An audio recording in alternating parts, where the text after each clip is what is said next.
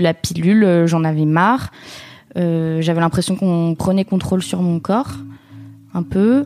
Euh, ouais, d'être sous hormones en fait, ça me dérangeait énormément.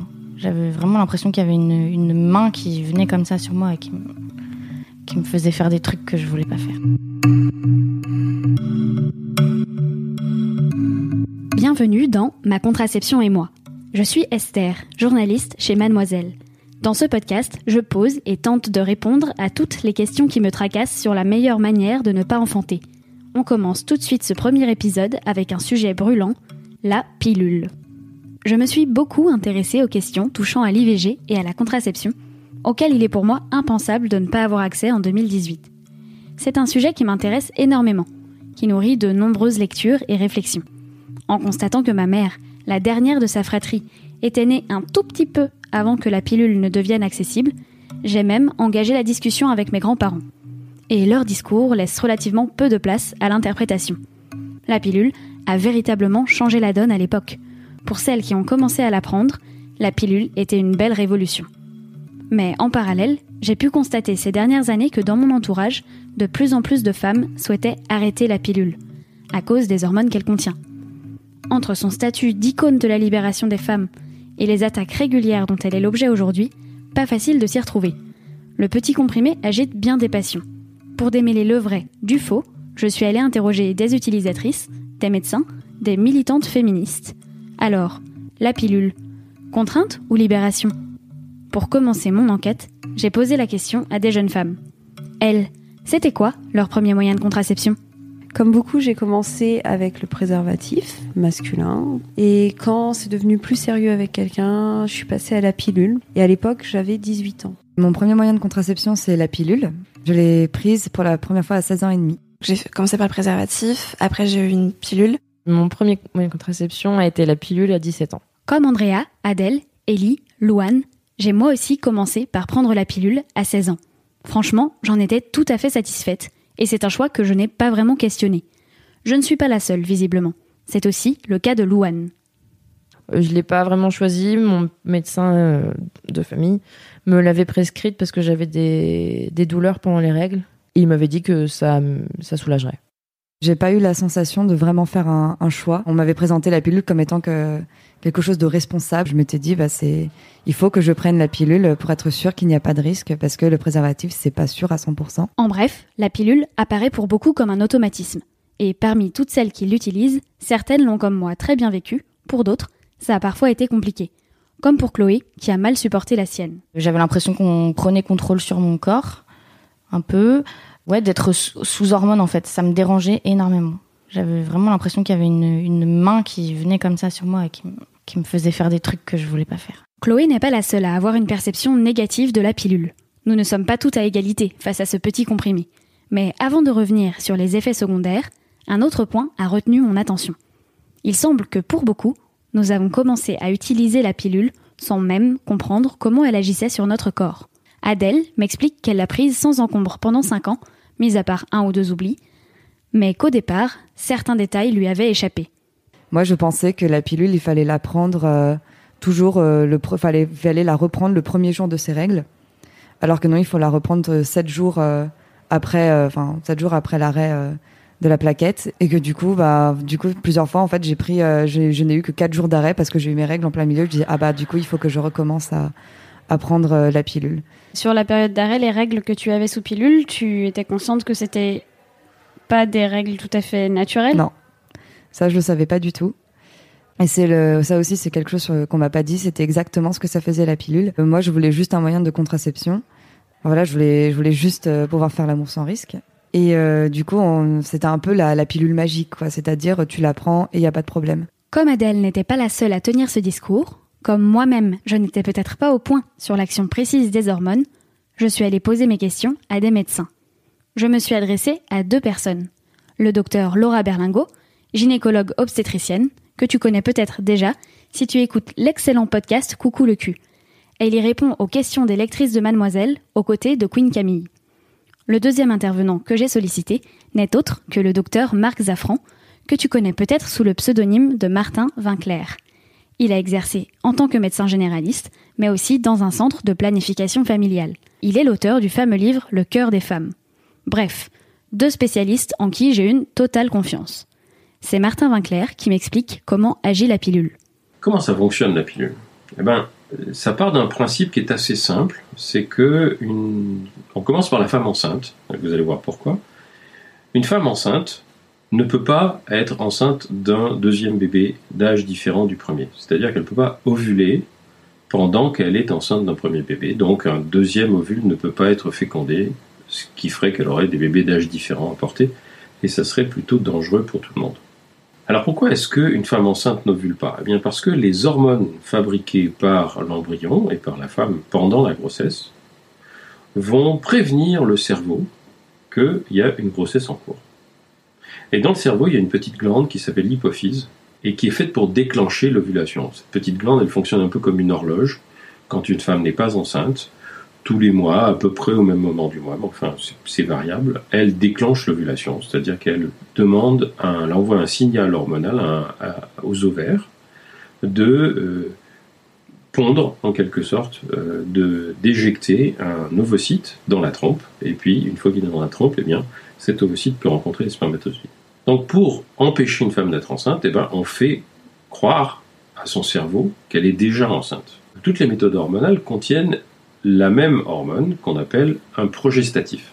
Un progestatif, c'est une hormone qui ressemble à la progestérone naturelle. La progestérone naturelle, c'est l'hormone que l'organisme de l'enfant fabrique en grande quantité pour stimuler le corps de la mère, de façon à ce que ce corps soit fait pour le porter et ensuite d'ailleurs pour euh, l'allaitement. L'autre hormone qui existe dans certaines pilules, qu'on appelle l'estrogène, est une hormone qui, que les femmes fabriquent spontanément, les ovaires des femmes fabriquent spontanément aussi, et qui sert un peu à contrebalancer les effets de la progestérone. Parce que quand on donne que de la progestérone, il y a des effets secondaires qui sont liés à la progestérone, et on en reparlera. Il y a différents types de pilules, celles qui contiennent les deux hormones et celles qui ne contiennent que le progestatif. Mais dans les deux cas, c'est le progestatif qui a un effet contraceptif, comme l'explique Martin Vinclair. Enfin, retenez que le progestatif, il a en gros deux fonctions à très faible dose, comme ce qu'on appelle les micropilules, hein, les pilules progestatives pures, à très faible dose, euh, il épaissit les sécrétions du col de l'utérus, c'est-à-dire l'entrée de l'utérus par lequel les spermatozoïdes doivent pénétrer pour aller rejoindre euh, d'une part euh, les trompes et ensuite l'ovocyte. Ça suffit à être contraceptif. L'autre effet des progestatifs à dose un peu plus importante, c'est de bloquer l'ovulation. En principe, euh, on vous vend des pilules pour être prises trois semaines par mois. Pendant la semaine d'arrêt, même si l'ovulation ne se produit pas, l'arrêt des hormones entraîne un saignement. Alors ce saignement, qu'on appelle en médecine une hémorragie de privation, qui n'est pas des règles, ressemble à des règles. Et du coup, on a, on a taillé sur mesure des pilules qu'on prend trois semaines et qu'on arrête une semaine, de façon à recréer un faux cycle.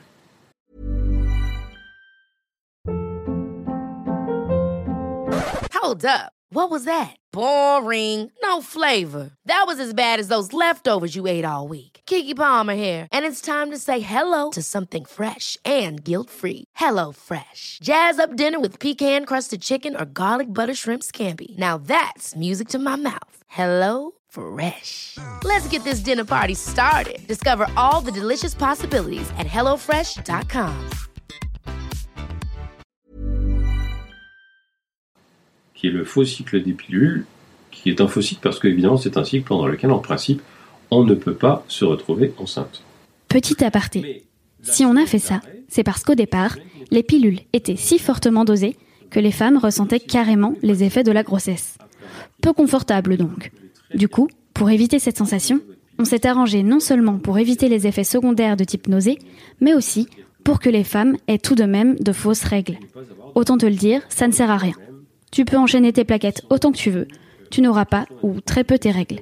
Il y a même des pilules qui sont désormais vendues comme ça. Est-ce que c'est dangereux? Non, c'est pas dangereux. Les femmes qui sont porteuses d'un implant, qui est un petit bâtonnet contenant euh, euh, la même hormone progestative que les pilules, très souvent, elles peuvent garder l'implant 3 ans, mais très souvent, pendant 2 ou 3 ans, elles n'ont pas de règles du tout.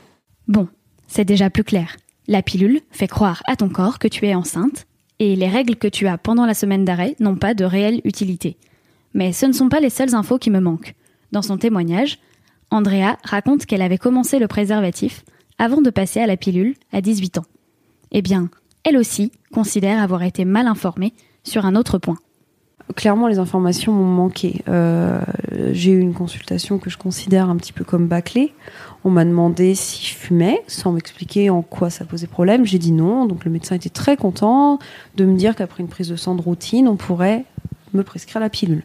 En fait, cette question est hyper importante. Et c'est le docteur Berlingot qui m'a expliqué pourquoi.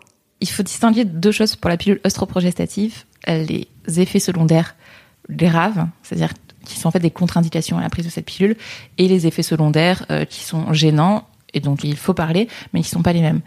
Les effets secondaires graves, ils sont essentiellement liés au risque cardiovasculaire, c'est-à-dire d'infarctus et d'AVC, et au risque thromboembolique, c'est-à-dire de phlébite et d'embolie pulmonaire. Donc ça, c'est pas des effets. Enfin voilà, on a beaucoup. Il y a eu scandale avec les pilules de troisième, quatrième génération. C'était à cause de ça. C'était pas à cause d'autre chose.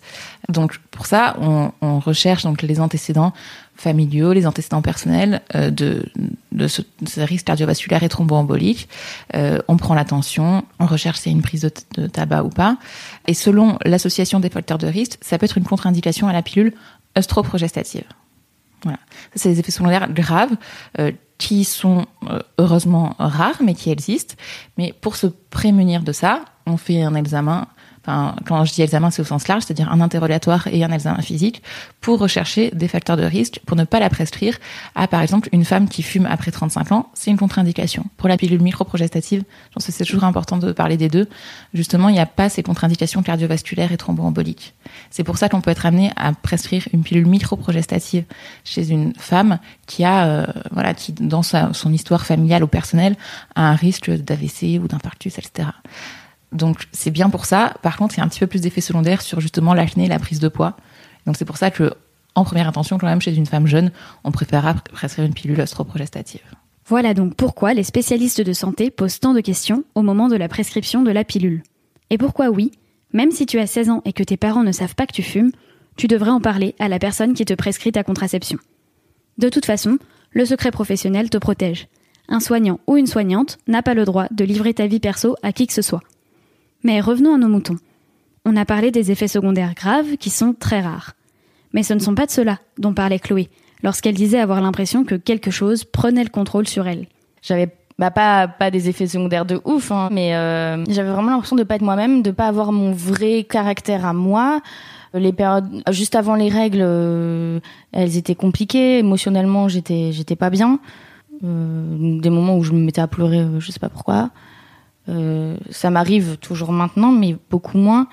Et puis, euh, et puis voilà, je trouvais que ma peau, mes cheveux, euh, c'était plus comme avant. Euh, ouais, c'était pas des, des c'était pas des, des, effets indésirables très prononcés, mais c'était quand même des choses qui me dérangeaient. Le docteur Berlingot m'explique encore quels autres effets gênants peuvent apparaître. Après, il y a des effets secondaires qui peuvent être, enfin, ils sont moins graves, mais qui peuvent être très gênants et qui peuvent empêcher la prise de, de pilules, qui sont la prise de poids.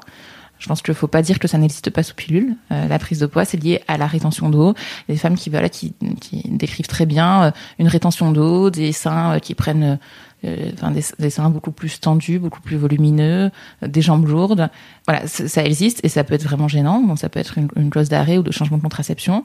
La diminution de la libido, ça existe aussi. Ça n'a jamais été prouvé, mais le fait est qu'il y a des femmes qui décrivent ça sous pilule.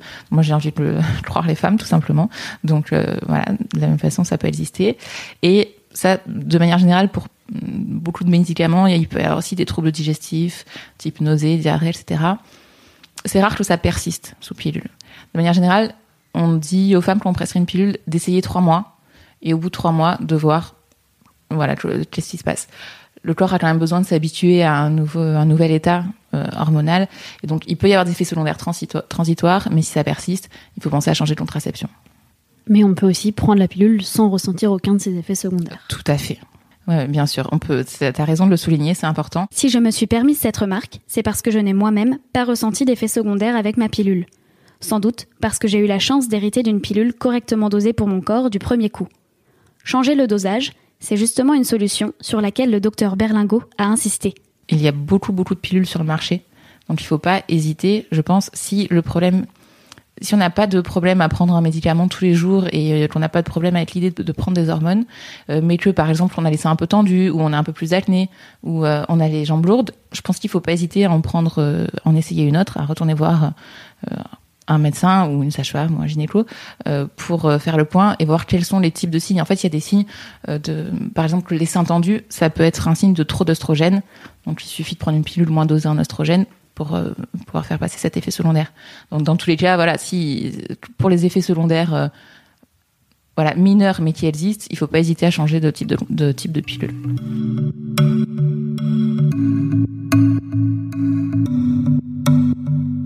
Quand je parle de ma pilule, je parle au passé, car j'ai arrêté de la prendre pour passer au dispositif intra-utérin, plus connu sous le nom de DIU ou stérilet. Pendant 4 ans, cette pilule m'avait parfaitement convenu. Mais est arrivé un moment où j'ai commencé à l'oublier, de plus en plus souvent. C'était tellement régulier que soit je stressais, soit j'utilisais des préservatifs. Adèle, qui racontait au départ que la pilule lui avait été prescrite comme une évidence, qu'elle la voyait un peu comme un comprimé magique, en a eu une expérience similaire. La pilule a très, très bien fonctionné avec moi. Ça a très bien marché. J'ai pas eu d'accident. En fait, je l'ai sur les dernières, sur la dernière année où je l'ai prise, où euh, du coup j'avais, j'étais plus en couple et où du coup je la prenais euh, plus du tout sérieusement. Je me souviens que c'était vraiment une contrainte. Contrainte. Le mot est lâché pour qualifier la pilule. Mais si l'on reprend en perspective le contexte historique de la démocratisation de la pilule, le verdict me semble sévère. La pilule, enfin commercialisée en 1970, a été une véritable révolution, une libération pour les femmes. Pourquoi un tel écart d'appréciation entre les femmes de la génération de ma grand-mère et celle de ma propre génération? J'ai eu envie d'en discuter avec Véronique Seyé, coprésidente actuelle du planning familial, où elle milite depuis 40 ans la pilule, bah, ça représentait pour les femmes à la fois euh, une grande libération, parce que c'est vrai que jusque-là, euh, eh bien, les couples se débrouillaient. Alors, il existait des moyens de contraception puisque les les couples avaient, enfin, souhaité euh, pouvoir choisir le nombre d'enfants et le moment où ils avaient des enfants, mais ils se débrouillaient avec système D. Donc, c'était préservatif, retrait. C'était souvent une affaire de couple qui euh, s'organisaient pour pouvoir euh, avoir les enfants qu'ils souhaitaient avoir. Mais on a vu arriver au planning beaucoup de femmes qui souhaitaient vraiment euh, avoir une contraception qu'elles pouvaient maîtriser parce qu'elles vivaient pour certaines avec vraiment la peur d'être enceinte. Beaucoup utilisaient le retrait. En fait, le retrait était... Et c'est pour ça que je dis que c'est important parce que c'était une méthode euh, j'ai envie de dire, de couple, hein, où le mari, quand on disait sauter en marche, donc c'était l'utilisation du retrait, le préservatif qu'on arrivait à se procurer euh, de façon plus ou moins licite.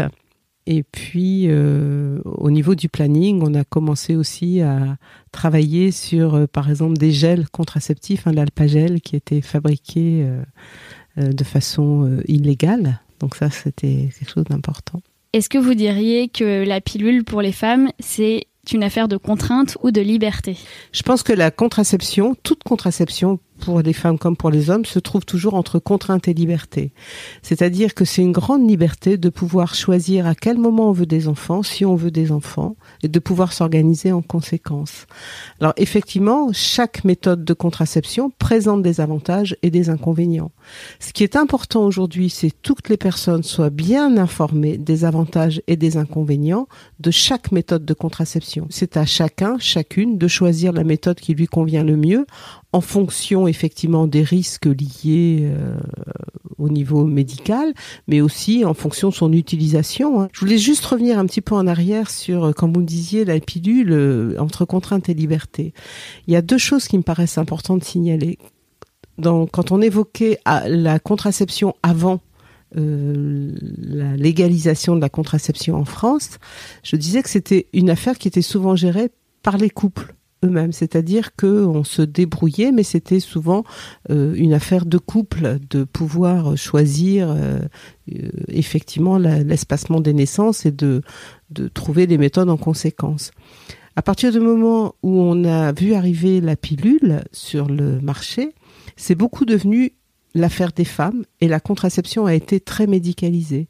Donc on est passé en gros d'une contraception de couple à une contraception dont la responsabilité reposait sur la femme. En fait, très vite, c'est devenu euh, une responsabilité portée par les femmes d'assurer la contraception au sein du couple. Alors effectivement, ça a représenté une libération et c'est pour ça que je dis que c'était entre contrainte et liberté. C'était une grande liberté, c'était ne plus vivre avec euh, la peur d'une d'une grossesse imprévue.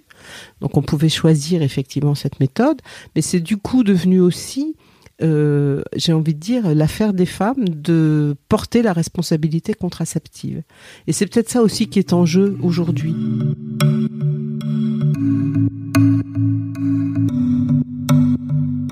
Voilà, c'est certainement cette ambivalence qui décrit le mieux la pilule aujourd'hui.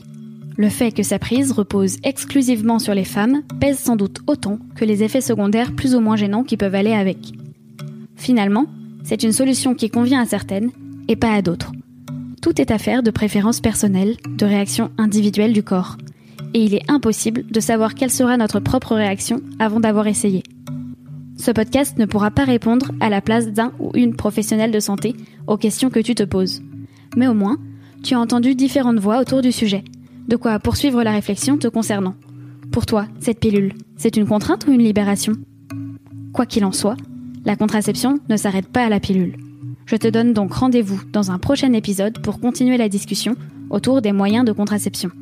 D'ici là, si tu as appris des choses, n'oublie pas de parler de ce podcast autour de toi et si tu es sur iTunes, pense à nous mettre 5 étoiles et un commentaire sympa. À très vite!